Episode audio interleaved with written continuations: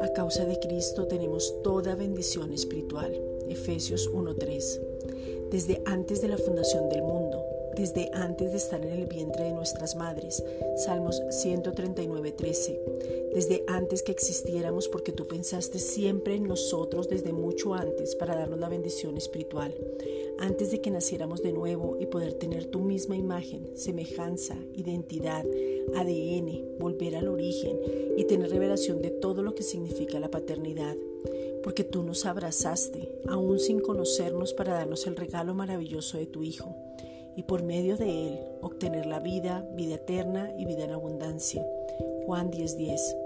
Las bendiciones espirituales significa tener comunión, redención, propiciación. Primera de Juan 2:2. Justificación, santificación. Romanos 6:22. Glorificación y poder tener la elección para un propósito específico, que es ser hechos a la imagen de tu Hijo Jesucristo. Romanos 9:11.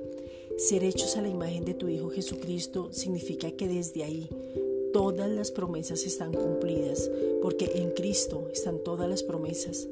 En el nombre de Jesucristo te pedimos, Padre, que la manifestación de la bendición sea sobre nuestras vidas y enséñanos a recibir la abundancia de la gracia y el don de la justicia. Romanos 5:17.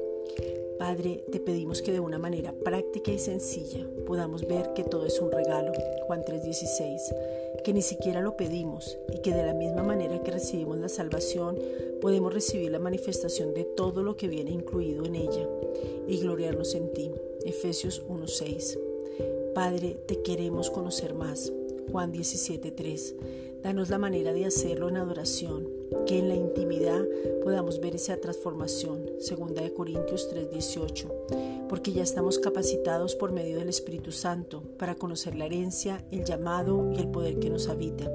Efesios 1, versículos 17 al 23. Porque en tu amor vemos tu gloria. Gracias, Padre.